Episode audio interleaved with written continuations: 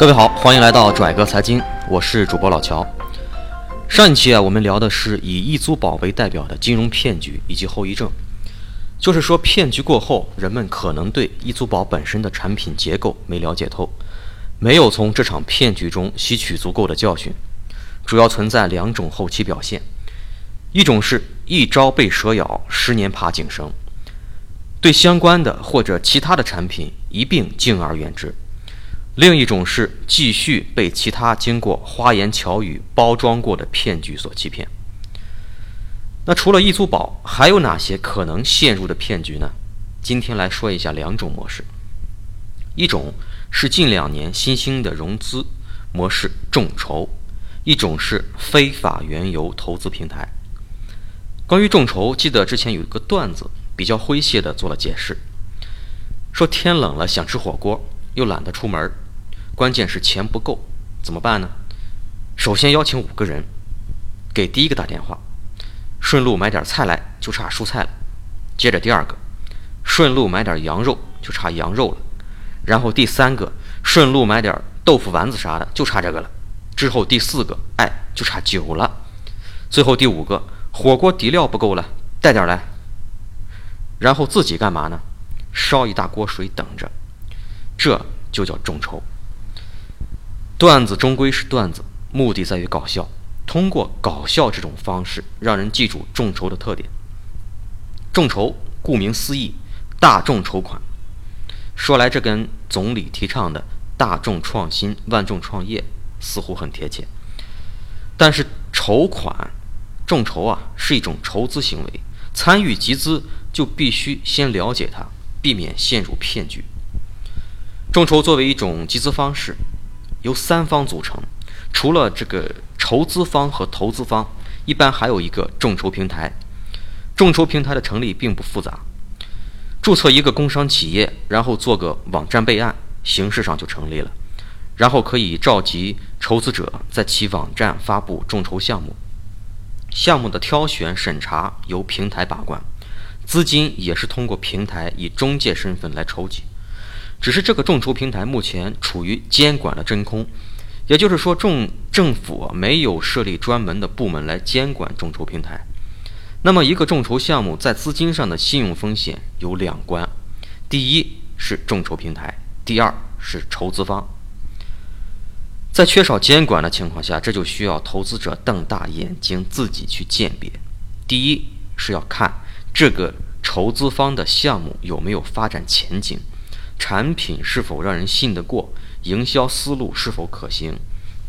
第二，要看众筹平台成立了多久，前期有没有运作业绩或者影响力。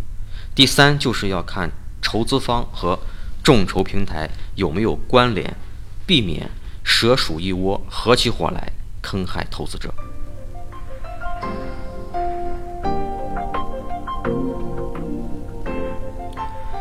众筹分几种方式，第一种比较常见的众筹方式叫回报众筹，是指投资者对项目或者公司进行投资，获得产品和服务。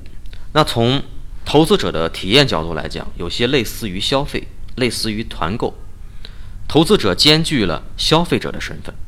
和团购不同的是，这种众筹是一种在产品和服务上市之前的预售。有人也称其为实物众筹。第二种比较有吸引力的众筹叫做股权众筹，简单说就是集资入股，资金用于创办公司企业。炒股的朋友都知道 IPO，IPO 也是一种股权众筹的方式。现在股权的概念很火，所以股权众筹很有诱惑力，给你画一张大饼，给了你无限的想象空间。第三种方式叫债权众筹，投资者对项目或者公司进行投资，获得其一定比例的债权，未来获得利息收益并取回本金。其实这就是 P to P。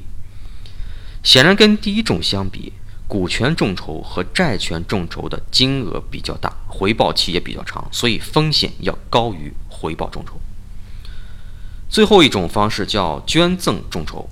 明确告诉你这是一种捐赠没有任何回报所以也就谈不上什么风险了。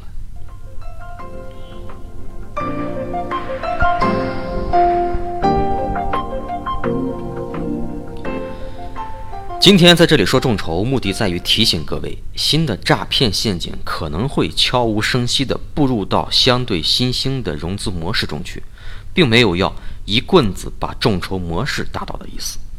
我之前就在一期节目中提到过，一个比较靠谱的朋友在拍一部胶片电影，叫《东北大哥》，他的融资方式就是众筹。我相信靠谱的人所发的产品也是靠谱的。除了一租宝和众筹，还有一种明摆着不坑你坑谁的金融骗局，网络频频曝光，但仍然非常猖獗，屡禁不止。这就是原油骗局。市场上绝大多数的原油交易平台都是草台班子，是未经国家审批的黑平台，目标就是你的全部本金。他们的套路并不高明，屡屡得手，就是利用了投资者的贪婪和无知。我们说易租宝是借了支付宝的东风，而这个原油呢，则是借了股市的东风。每当股市行情不好的时候，就是原油骗局趁机而入的时候。一般业务员会假冒成美女，加你的微信或者 QQ，以股票投资为切入口，跟你聊股票。等熟悉之后，或者把你拉进由某个老师带的团队，啊，要么就直接跟你聊原油。理由无非是，股票行情不好，是单向交易，而原油是双向交易，涨和跌都能挣钱，门槛低，操作简单，用手机就可以下单，等等等等，这一切理由。而一旦你拿出钱来进行操作，一开始可能会挣钱，但很快你就会碰到下面说的这几种情况：第一是延迟交易，平台突然被冻结，不能买进买出了，等平台恢复之后。发现自己的投资款已经被掏空了，实际上上是黑平台将客户账户冻结之后，由操盘手进行盘面操作。若顾客买涨，就将盘面拉低；顾客买跌呢，就拉涨。无论如何都是亏。第二就是修改 K 线图，这些平台上的 K 线图是可以由操盘手造假的，只要最终价格与正规市场一致。很多投资者并不知道 K 线被修改过。第三就是用虚拟资金，这些虚假的交易平台就是一个封闭的赌场，庄家用虚拟的资金跟散户对赌，庄家不让你赢，你就赢不了。所以原油投资是赤裸裸的骗局，一般的投资者不具备这个鉴别能力，以后躲着走就是了。感谢收听这一期的拽客财经。我们下一期接着聊金融骗局第三期，关于居委会的故事。欢迎关注我们的同名微信公众号“拽哥财经”，我们下期再见。